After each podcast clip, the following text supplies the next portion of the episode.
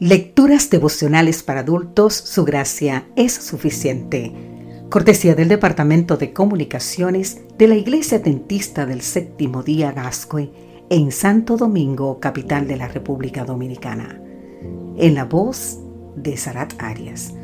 Hoy, 4 de junio, cuando un no es un sí.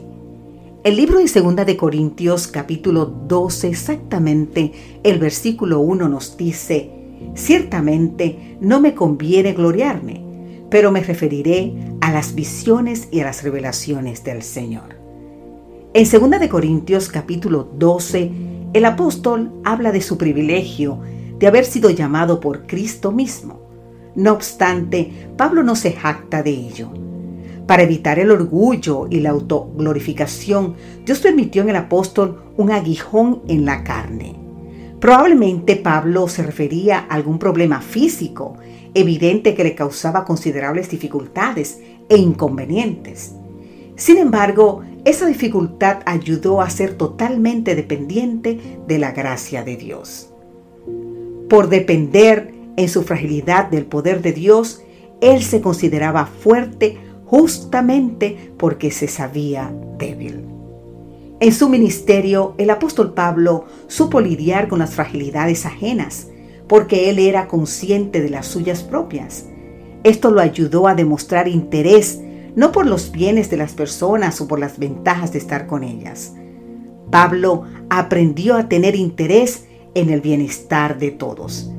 Y en su interés se preocupa por ayudar a resolver o evitar las peleas, las intrigas y el egoísmo que podía haber entre sus hijos e hijas en la fe. Tres veces pidió Pablo a Dios por la solución a su aguijón, pero no tuvo respuesta. Y Pablo no era el tipo de adorador que oraba y precisamente no obtenía respuestas. Él oró y la cárcel de Filipos tembló y el carcelero se salvó. Él oró y 276 personas se salvaron de un naufragio increíble. Pero para su problema físico oró tres veces y las tres veces Dios dijo, no. ¿Has pedido algo a Dios y parece que Él guarda silencio, querido amigo, querida amiga? Como ningún otro, el silencio de Dios duele, porque parece desinterés o indiferencia de su parte. Más allá de eso, tal vez haya algo peor cuando Dios no nos responde y dice no, ¿verdad? Por eso aquí entra en juego la fe. Pablo comprendió que el no de Dios era un sí.